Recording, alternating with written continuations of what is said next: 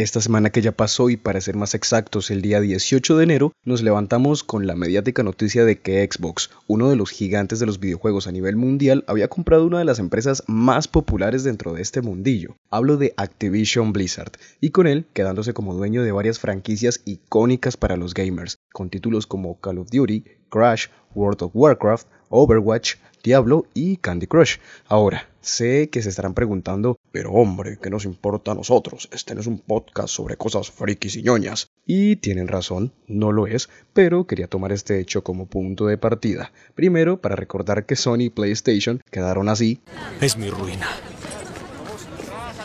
No me queda nada, solamente el hombre araña.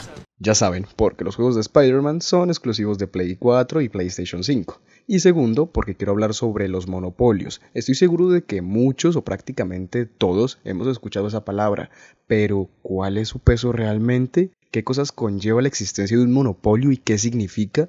¿Serán más las ventajas o desventajas para nosotros como el público en general y el consumidor final? Bueno, pues preguntas así trataremos en este episodio, antes de que Xbox compre este podcast después de comprar Panamá y la mitad de Latinoamérica. Mi nombre es Jason Cano y esto es Memoria Andante. Comencemos.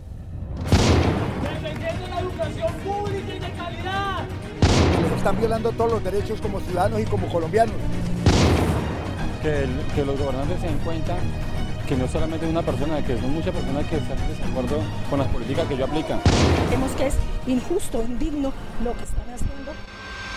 Memoria Andante, un podcast de Comunicasur.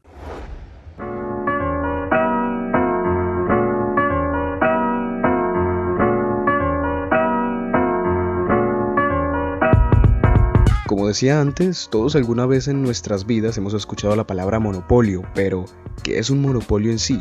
¿Sabemos qué responder si nos preguntan qué es esto? Yo creo que para empezar a hablar sobre todo esto, sería sano empezar por definir este concepto. Desde lo etimológico, podemos decir que la palabra monopolio tiene su origen desde el griego uniendo las palabras monos, que significa uno, y polein, que significa vender. En la práctica se trata de una situación de privilegio legal donde existe un productor o agente económico que es llamado monopolista.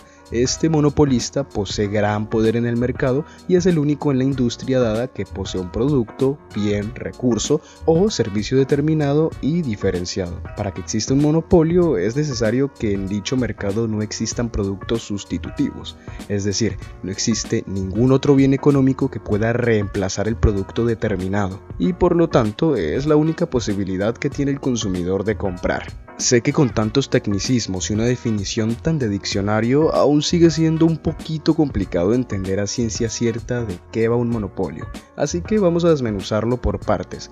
¿Recuerdan al monopolista que nombré hace un momento? El que dije que sería como el productor o agente económico. Vamos a hacer de cuenta que esa pieza soy yo con mi compañía vendedora de cervezas. Conforme va pasando el tiempo empiezo a vender de buena manera y a mi negocio le empieza a ir bastante bien.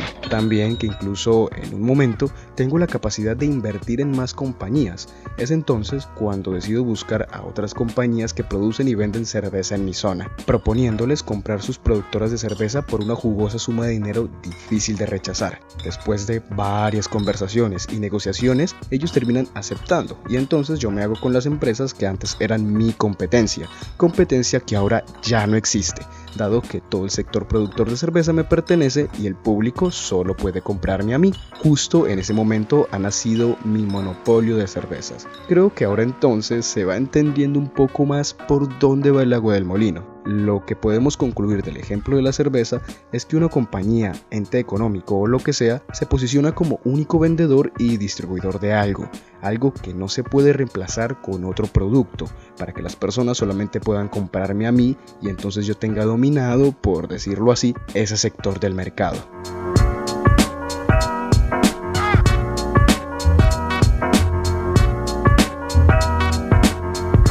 La verdad es que existen varios ejemplos muy famosos, con los que todos estamos bastante familiarizados, para hablar sobre monopolios y ejemplificarlos. Uno de ellos es el caso de la marca Disney, creada por el señor Walt Disney, dueño de personajes que creo que absolutamente todos recordamos. Mickey Mouse, el Pato Donald, Goofy, Pluto, Minnie Mouse, varias princesas de cuentos para niños, el parque temático que tienen en Estados Unidos, el canal para niños Disney Channel, y un largo etcétera. Bueno, pues hoy en día, para hacerse con buena parte del mercado del entretenimiento, han adquirido varias marcas y también franquicias, de las marcas más importantes y que no llevan el nombre de Disney, tenemos al gigante de la televisión Fox Channel, actualmente llamado Star Channel, la cadena de deportes ESPN en un 80%, Marvel Studios, Lucasfilm, el 50% de History Channel, Pixar Studios, Hollywood Records y Nat Geo. Con estas marcas vienen franquicias importantes y reconocidas, como lo son Star Wars, The Muppets, The Marvel Cinematic Universe, Las Crónicas de Narnia, Piratas del Caribe, franquicias de Pixar como Toy Story, Los Increíbles, Cars, etc.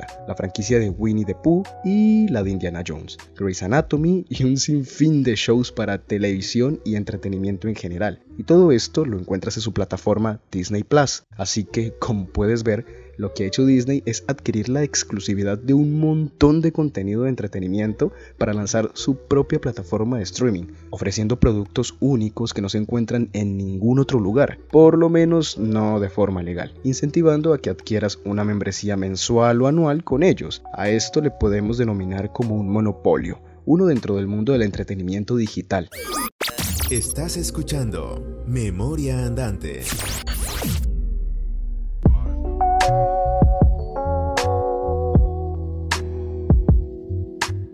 Una vez teniendo claro todo esto, creo que es momento de responder a la pregunta que hace honor a la creación de este episodio.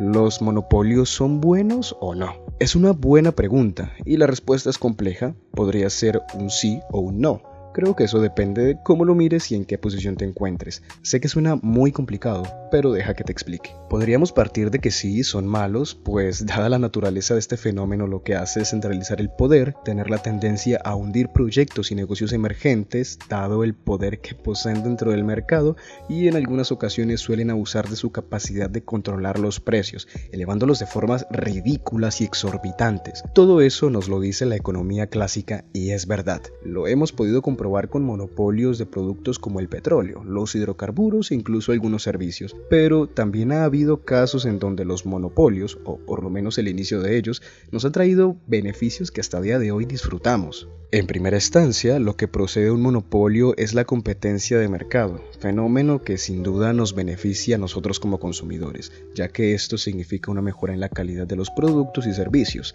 precios más reducidos o una mejor relación calidad-precio, y en sí una competencia por ver quién se lleva más clientes para seguir posicionando su compañía y demás. Es todo una curva. Tengo dos ejemplos para tratar de ilustrar momentos en los que un monopolio, a pesar de que siempre son malos, nos ha traído beneficios increíbles y que sin ellos la vida no sería como se percibe hoy en día. En primer lugar, todos tenemos los smartphones, todos hemos necesitado de uno al menos una vez en nuestra vida. Es más, lo más probable es que este podcast lo estés escuchando desde un smartphone, pero ¿te has preguntado alguna vez de dónde vienen los teléfonos inteligentes? Bueno, todo se remonta a los primeros iPhone lanzados por la marca multinacional Apple es cierto que ellos no crearon los celulares con sistemas táctiles, pues antes de los iPhone ya existían celulares con estos sistemas, solo que menos intuitivos, dispositivos que dependían de lápices para poderse usar y cosas de este tipo.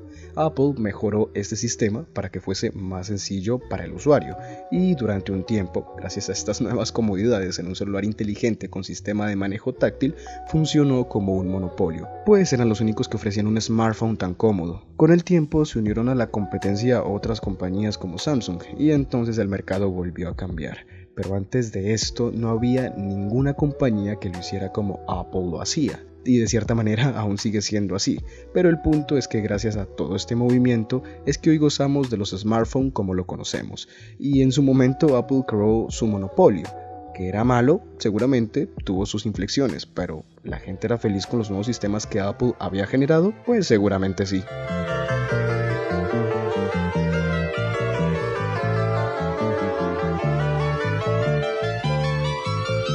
Ahora bien, el segundo ejemplo recae bastante sobre la industria musical. Según las estadísticas, nuestro público no suele ser muy avanzado en cuanto a edad se refiere, pero creo que seguramente todos tenemos presente que la música no siempre fue digital, no siempre han existido las plataformas de streaming de audio, y en un principio las disqueras lo que hacían era producir discos con la música de tu artista favorito para así poder venderla. El problema, o más bien el detalle, recaía en que si querías escuchar tu canción favorita debías comprar todo el álbum. En esta parte no existía un monopolio como tal, dado que cada disquera producía sus discos y demás. Creo que todo cambia cuando el consumo de música pasa de ser análogo a digital y la marca que lo impuso fue Apple, también con su extensión de iTunes. iTunes te ofrecía la posibilidad de que si querías escuchar tu canción favorita, podías hacerlo sin necesidad de comprar todo el álbum completo. Claramente esto tiene una razón de ser, dado que producir un disco con una sola canción en específico o un grupo de canciones no era rentable, pero distribuir música de forma individual en un formato digital sí lo es. Pero el punto es que iTunes renovó la forma de vender y consumir música y también durante un tiempo tuvo su monopolio en el mundo de la industria musical. Y que los monopolios son malos, pues sí, pero la gente era feliz con la posibilidad de poder comprar una canción en específico. Con el tiempo aparecieron otras opciones que ofrecían servicios muy similares, como Google Play Music, Deezer o Spotify, que es uno de los más populares. Estás escuchando un podcast de Comunica Sur.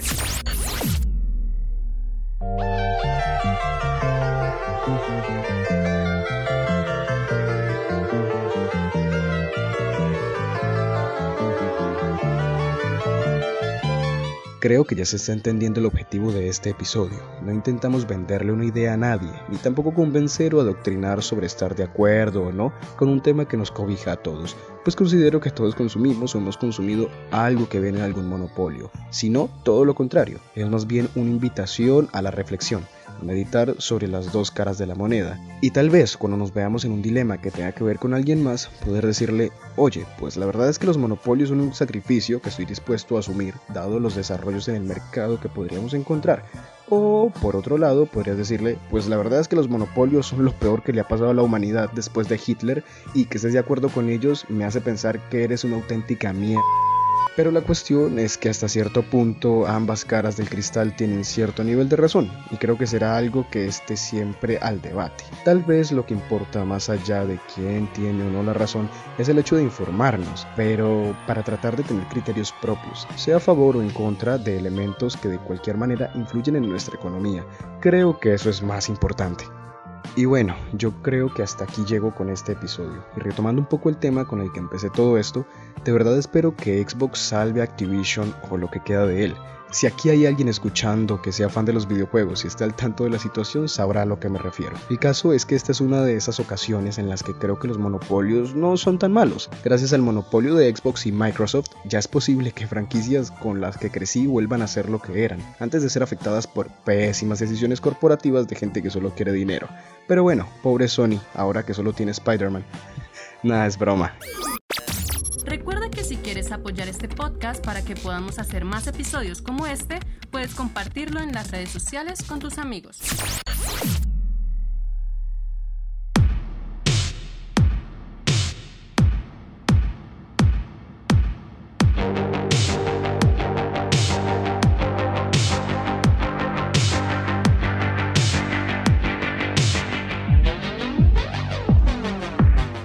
Recuerden que pueden escuchar nuestro podcast en todas las plataformas de streaming de audio, como por ejemplo Apple Podcast, Google Podcast, Deezer y Spotify. También encuentran este y más contenido interesantísimo en nuestra página web www.comunicasur.info.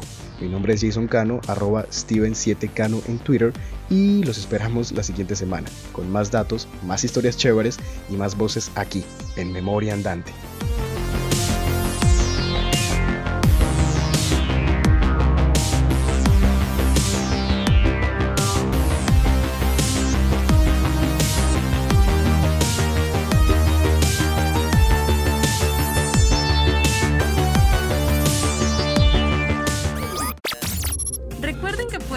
A través de nuestras redes sociales en Facebook como Comunicasur y en Instagram y Twitter como arroba Comunicasur1.